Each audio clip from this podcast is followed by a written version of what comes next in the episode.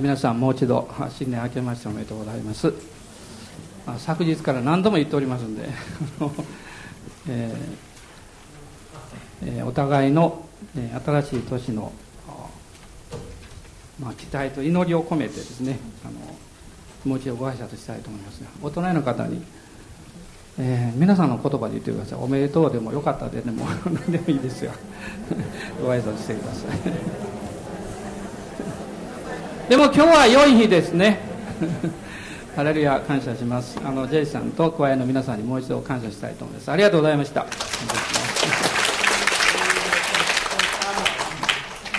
あの新年の初めというのはあの必ず私たちは聖歌の480番を歌うんですね。昨日はまあ元旦礼拝でしたんで違う賛美選んだんですけど、まあ、それはあのこの曲が聖殿の曲だからなんです。でもう60年ぐらい前ですがあのヤンソン先生が大阪へ来られて、え私たちの団体が始まったわけですけど、まあ、最初の教会が、え堺福音教会、え天に召されましたけども垣先生はその献身者の第一号だったんですね。ですからあのヤンソン先生たちから見ますと私は崖先生導かれて救われたんで孫みたいなもんなんですけどもあのでもこの賛美をしますと、えー、スウェーデンのことだけじゃなくて、まあ、神様の創造の見業の偉大さというものを考えさせられます。で聖歌の480番というのは実はあのカール・ボーベリーっていう方が作ったんですが今から120年ぐらい前でしょうかね。1885年なんですが彼があのスウェーデンの南東部の方海岸の方にですねあの旅に行ったんですね。でちょうどその時にあのライブがありましてでしばらくしてまあ雷が止んで雨が止んでそうしますとあの急に天候が良くなってですね、まあ、小鳥のさえずりが聞こえてきて、えー、そしてあの、まあ、水面をこう漂うよう漂うようにしてあの教会の鐘の音がですねずっと聞こえてきたそうです。で彼はもう思わず、まあ、神様の創造の、えー、見業の偉大さに心打たれまして、えー、彼はひざまずいてね祈ったんだそうです。で感謝したんです。でその時に浮かんだあの言葉。それがこの480番の内容なんですね。で彼はそれをあのあるところにあの発表しましてね曲はなかったんですよ。あの作詞だけだったんですけども。でそれから数年後に彼があの南西部の方にスウェーデンですけども旅行しましたらですねなんと彼が作ったその詩に、えー、そのとその地域の、えーまあ、民謡の曲をつけたものが歌われていたんです。で彼は驚きまして、まあ、それがいわゆる、まあ、現在のこの聖歌の480倍になってるわけです。で、まあ、この曲は有名になった理由というのはですね、まあ、1950年代にビリー・グラハム大会がありましてその時にあのクリフ・バローズというあの有名な賛美のする方いつも一緒だったんですけどね彼が紹介をしたんですね。で面白いことにスウェーデンよりも、えー、アメリカとイギリスで有名になったんです。で今は私たちはいつも、まあ、この賛美を歌ってるんですけどこの賛美の中には神様の偉大さだけじゃなくってこの福音の力強さ力強さというものを、まあ、私たちはあの見ることができるわけです。で今日はあのゴスペル礼拝ということもありまして、まあ、福音ということについて、まあ、聖書からあのお話したいなと思います。でローマ人への手紙の1章の17節だけをあごめんなさい。16節ですね。16節だけを、えー、皆さんとご一緒にまず読みたいと思います。えローマ人への手紙の1章の16節です。えどうぞ。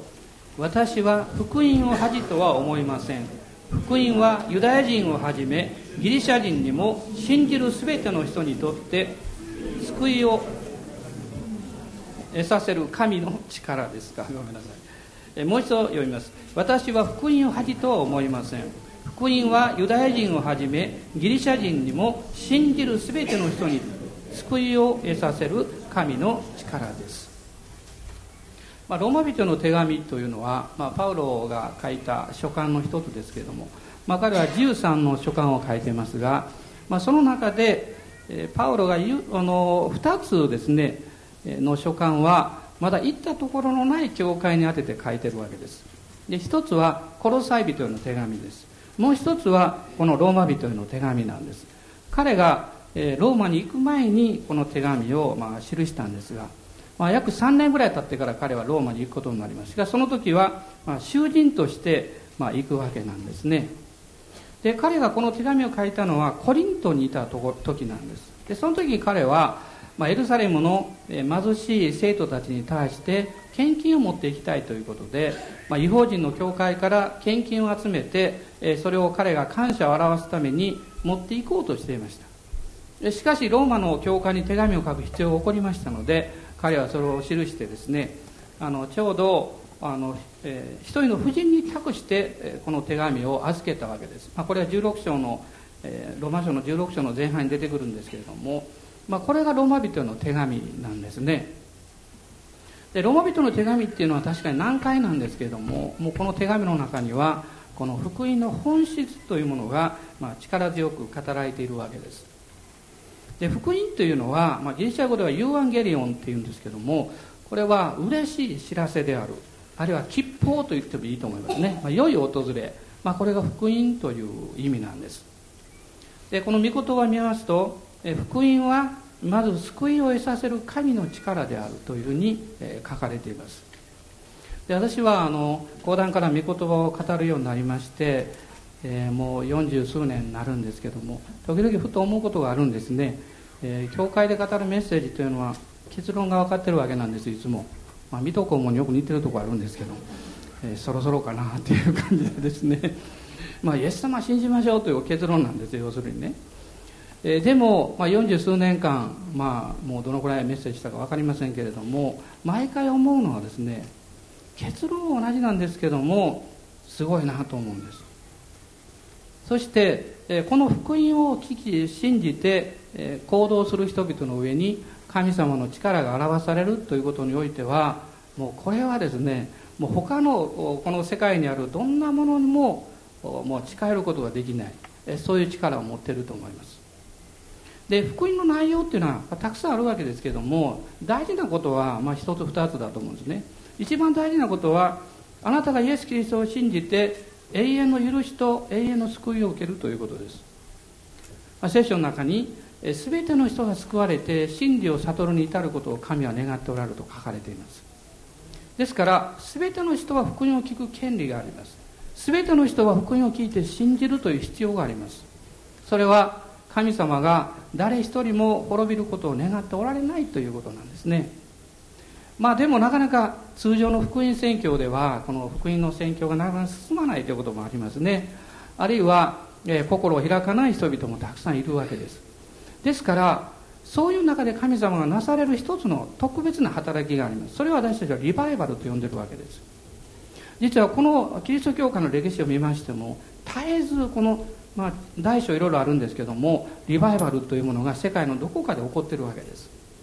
皆さん今この日今日もリバイバル起こってることをご存知ですか？もちろんあの中国の地下教会の働きであったりねそういうことはもちろん継続されているでしょう。で私が今言ってるのはですねあのそれだけじゃなくって精霊の特別な慶中注ぎがあって短期間に何百何千という人が救われるということが起こっているということです。実は今はあのアメリカのですねアラバマ州あのフロリダのすぐ近くですがこのアラバマ州の、えー、少しだけ海岸線のに隣接しているところがあるんですね。でその港町の、えー、でリバイバルが起こっています。えー、昨年の7月の23日にそれが起こりました。私もたまたまそれをこう調べまして、え、ここ数日あのビデオクリップでいろいろメッセージ聞いたり、まあ、証を読んだりしてるんですけどもあの興味深いことはですね、えー、そのきっかけになったのは1995年にあの トロントのあごめんなさいあのペンサコーラのねブロンスフィルというところで精霊の特別な慶中が起こりました。その時の牧師先生があのあのキル・パトリックという方ですね。でその方が実は今そのリバイバルが起こっているところの教会の牧師なんです。で彼がですね、え昨年の7月に英国からネイサン・モーリスという若い伝道者なんですけども彼を招きましてそのキャンプ集会しようとわけですでその週末ですね、まあ、木曜日から金曜日で最後の夜にものすごい精霊の注ぎが起こったんです。でたくさんの奇跡が起こりまして癒しが起こって、えー、そして、えー、その時に決断してですねこの集会を続けようということででそうしましたらあの伝道者のこのネイサン・モーリスという人もですね彼はまだ若い方だと思うんですが牧師の息子なんですね。彼はイギリス人なんです。で彼もそれに賛成しましてね実は同日とハワイで次のスケジュールがあったんです。けど全部キャンセルして。であの広い場所に移ってそこで集会が継続されましてもう5ヶ月になります。何百まあ何百じゃないでしょう。もう何千という人が救われてます。でその証をこう聞きますとですねいくつかの特徴があるんですね。あの一つはあの、まあ、キルパトリック牧師が言ってましたけども彼が経験したそのペンサコーラーの時のリバイバルの時はですねまだあのインターネットでそのいろんなことが発信するということが、まあ、始まった頃だったんですね。で今はもうそれがもう日常的になされてますからもうこのニュースが短期間にダーッと世界中に行きまして今も世界中からいろんな人が集まってきてるわけですで非常に興味深いことは彼が言うにはですねその、えー、きっかけになった伝道者も実はこのペンサコーラのリバイバルと関係がある。お父さんがそこに来たことがあってね。で彼自身はあの小さい頃から教会に行ってたんだけどもあのティーンエイジャーの時に教会から離れてしまった。もう本当に悪い生活に戻ったんですけども22歳で改心をしてそして主に使えるようになって精霊の満たしを経験してね。でそして彼はアフリカとかインドとかの伝道者になったんですね。で、えもちろんそこでは癒しや奇跡が起こってるんですけども彼がその導かれてですね特に重荷を持ってるのは若者なんです。で今回のそのえーと、リバイバルはね「ベイ・オブ・ザ・ホーリー・スピリット・リバイバル」っていう名前がもつきました。このベイ・オブ・ザ・ホーリー・スピリットっていうのは実はその港町あの、えー、モービル湾というあの湾があるんで、メキシコ湾に隣接してましてそのあの場所の名前なんですね実は。で実はそこでそのリバイバルがこの、まあ、始まったんですけどもその一つの特徴はですねあの目覚ましい癒しが起こるということなんです。目覚ましい癒しですね。でもう一つは幼子たち子供たちが非常に精霊に触れられてこの精霊経験をしているということで、まあ、それについてあの、まあ、証を聞きました私面白いなと思ったのはねあのキルパトリック牧師はこう言ったんですね。ペンサコーラでリバイバルが起こったのは15年前ですと。でその時に多くの若者たちが精霊経験をした。で今その人たちが家庭を持ってですねその子供たちがの世代になってるわけです。でそのいわゆるその子供たちが、まあ、まあ小さいんですけどまだねあのいわゆる生まれてきてるわけです。ですからその親たちがイエス様を信じて聖霊に満たされたその信仰経験の、まあ、神様に対する、まあ、愛と祈りの臨在っていうんですかね。それをもう生まれた時からもう赤ん坊の時から祈ってるわけです。いわゆる、まあ、そこにはですね実は神様からの油注ぎやあの霊的祝福というものは継承されていくということがあるんですね。ですからあの皆さんも子供たちそれが自分の子供であろうがどこの子供であろうがですね、えー、本当に機会を見て祝福をして、えー、霊的な油注ぎがその続けられていくように求めるっていうのはすごく大事なことだと思います。でこの癒しの中でまあ私もあのいくつかの証を聞いたんですけどもね。まあ、一つの感動的な証先紹介したいと思いますが一人の婦人の方が、まあ、生後間もない、まあ、23ヶ月の赤ちゃんを連れてきておられました。でこの赤ちゃんは片耳が生まれたというか聞こえなかったんだそうです。でも彼女は信仰を持ってですね必ず癒されると。もう毎回その赤ちゃんを連れてこのリバイバル週間にやってきたんです。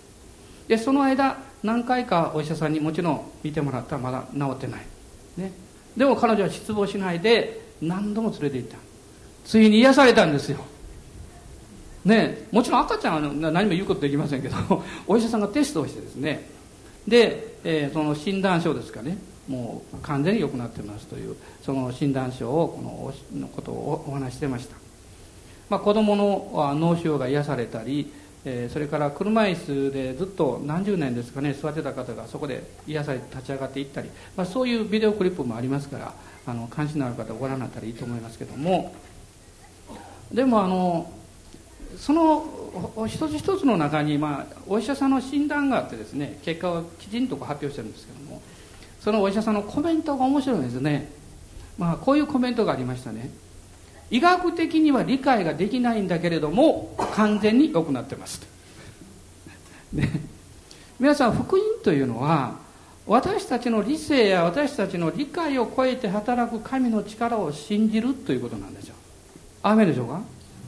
まあこの何回も私申し上げてますけども私たちが見たこと聞いたこと理解できることをだけを信じていくんであればそれは福音じゃなくってそれはま合理的な単なる考え方に過ぎないんです。でも福音というのは力があるんです。私たちが信じることができないかもしれない領域まで踏み込んでいくことができるわけです。そしてその人の人生を変えるんですよ。昨日私は2つの暗闇のことをちょっと話しましたね。それは精神的な領域の暗闇と実際この物理的な暗闇です。アブラハムは精神的な領域の暗闇の中にいたわけです。神様はそこから彼を連れ出して物理的な暗闇のところに引っ張り出されました。しかしこうおっしゃったんです星を数えなさいって。ないならばそこには神の約束の御言葉があったからです。皆さん精神的な暗闇と現実の生活の戦いや闇とどっちが難しいんでしょう。これは一時的には現実の生活の暗闇や問題の方が難しく見えるかもしれませんがこれ全く反対です。精神的な暗闇には解決がないんです。希望がないんです。救いの出口がないんです。しかしこの外側のいろんな生活における問題やその闇にについてはですね福音が入ってくるならばいつでもそこに希望があるんですよ。そして福音がその人の人生の中に入ってきますとその人に永遠の救いをもたらすと同時にその人の人生観価値観というものを変えていくわけです。まあここにいらっしゃる皆さんのほとんどはその人生観の価値観やあのいろんなものが変えられた経験を持っておられると思うんですがあの一つの例はですね、まあ、ザーカイというその例がありますね。彼はイエス様に会いたかった。で桑の大きな葉っぱの中に隠れてましたけどもイエス様がザーカイの名前を読んで彼は喜んでザーカイを受けあザーカイは喜んでイエス様を受け入れてそして自分の家に招いたわけでしょ？でその後でザーカイはこう言いましたね。私は自分の持っている財産の半分を貧しい人に捧げますそしてその後こう言ってます。もし私が不正な取り立てをしていたのであればそれを4倍にして償いますと言ってます。実はこれはどういうことかっていうとですねこの旧約聖書を見ると私たちが例えば落とし物をくすねたとか拾ってねあるい人から預かっていたものを自分が勝手に使ってしまってもう猫ばばしてしまったとかこういう罪が発覚した時に彼らはそれを悔い改めてどうしたかっていうともちろんその元々の元金というか元のものは全部お返ししてその5分の1を足して返すというふうに立法に定まってるんです。5分の1です。ところがもう一つのことがあるそれは出エジプト記の22章の一節を見ていただきたいんですがここにはですねそのまあ落とし物とか預かり物とかそういうものじゃなくって牛とか羊を盗んだ場合あるいはこれを殺したりした場合にどうするかっていうことがここに出てくるんです。出エジプト記の22章の一節です。ご一緒に読んでください。牛とか羊を盗みこれを殺したりこれを売ったりした場合牛1頭を牛5頭で羊1頭を羊4頭で償わなければならないと言ってます。ザーカイはその自分がもし不正な取り立てをしていたとすればそれはこの羊1頭を4倍にして返すということにおいて償わなければいけないということを彼は考えたわけです。彼はそのまあそういうことを多分していたことがあるんでしょう。でそれについて5分の1を加えるというだけではなくてこれは贖いが必要であるということを彼は信仰によって受け取ったということです。つまり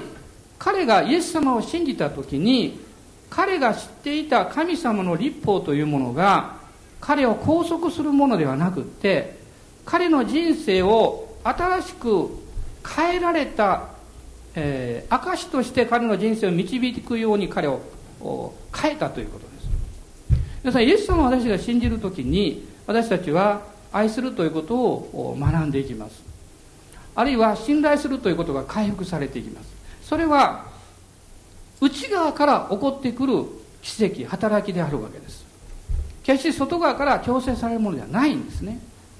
とすれば私たちがイエス様を信じて歩んでいくということにおいてもそうです。私たちは外側によって全てのことを判断するんではなくてその人の持ってる内側のものを判断していかなきゃいけないわけです。私は18歳でイエス様を信じました。で信じるっていうことは大きなことです。すごい決断がいりますね。そしてクリスチャンとしてこの歩んでくる中でいろんなことをこの経験させていただきました。その一つのことは自分の理解の仕方を変えるということです、まあ、聖書にはこの霊的なものの考え方ということが出てきます。でこの霊的なものの考え方というのは基本的に言いますとあなたがイエス様を信じて初めて聖霊というお方を受けたわけです。そのお方があなたのうちにいらっしゃるということを土台にしてあなたの信仰生活を始めることです、まあ、ちょっと難しいかも分かりませんが第一コリントの2章の11節から16節のところを開いてください。さっき J さんが暑い暑いとおっしゃってました。本当暑いですね、まあ、この講談も特に暑いです、えー、第一コリントの、えー、2章の11節からです。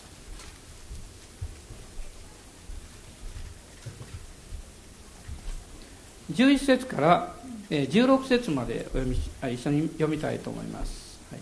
一体人の心のことはその人のうちにある霊のほかに誰が知っているでしょうか？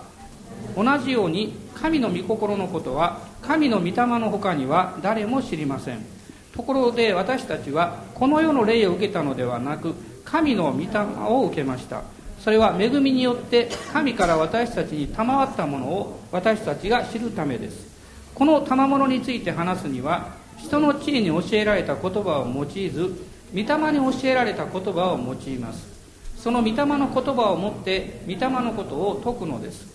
生まれながらの人間は神の御霊に属することを受け入れません。それらは彼には愚かなことだからです。またそれを悟ることができません。なぜなら御霊のことは御霊によってわきまえるものだからです。御霊を受けている人は全てのことをわきまえますが自分は誰によってもわきまえられません。一体誰が主の御心を知り主を導くことができたか。ところが私たちにはキリストの心があるのです、まあ、難しいようなことが書いてるんですけどもこの13節14節を見ますと御霊のことは、えー、御霊の言葉をもって解き明かすと書かれていますね。それから14節には、えー、御霊のことは御霊によってわきまえるつまり判断していくということが書かれています。つまりここには私たちがクリスチャン生活を始めていったその時からですねいろんな物事が起こってきた時にその現象や出来事の外側の判断で物事を決めてはいけないということ。なんですそこでしなきゃいけないことが一つあるんです。それは祈りながら御言葉から聞くということです。それが現実の壁を壁にこの穴を開けてその外にある霊的な神様の力の領域とのこのパイプを作ることができるわけです。私たちは毎日それを実際にやることが実は具体的にできるんですね。その一つの大きなことが家の祈りです。家の祈りはあなたの理性的な領域を外側にある霊の領域につないでいくパイプです。チャンネルです、まあ、私はあのお風呂では必ず威厳で祈ることにしてるんです。ずっと威厳で祈ってます、まあ、別にどこで祈ってもいいんですけどもね。でその時に思うんですね。この私たちの思いや生活というものはいかに毎日毎日のこの感覚の領域思いの領域の中に支配されやすいかということです。ずっと祈ってますと同時に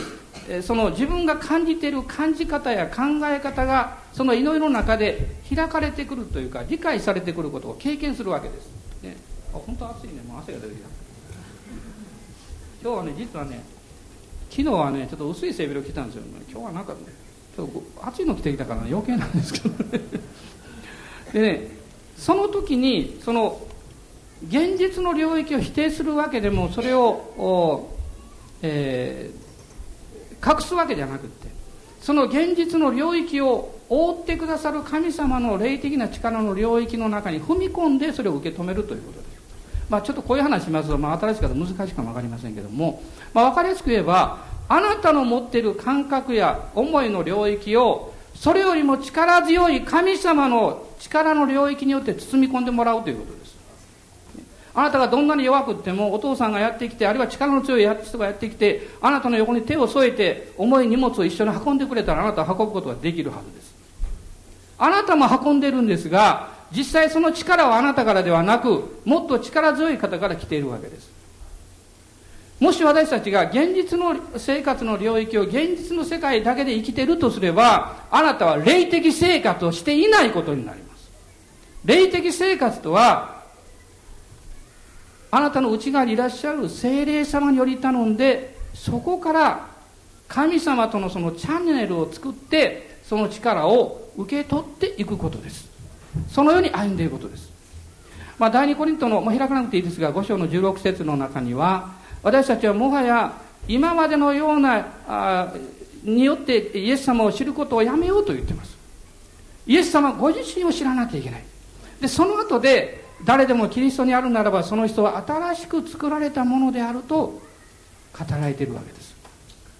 今日もこの礼拝の中に賛美を通してまた証を通してすでに御言葉による真理の光というものが照らされています。同時にその御言葉を通して精霊の働きがあなたのに望んでいます。この一年は普通の一年ではなくって神様の偉大な力福音の力というものをあなたが昨年まで経験できなかったほどの力を経験していく年であると信じます。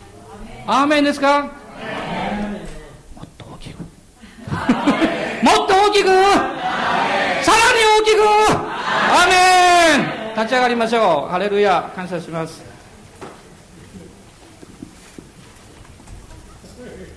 イエス様は感謝します。あなたの臨在と 恵みをありがとうございます。主よこの年もあなたの見て委ねます。あなたが導いてください。どうぞ私の思いを超える精霊の働きの中に入っていくことができるように。また私たちもこの教会だけではなくこの日本に本当に凄まじいリバイバルが起こることを願っています。主よこの年がそのような年であるように導いてください。イエス様の皆によって祈ります。アーメン。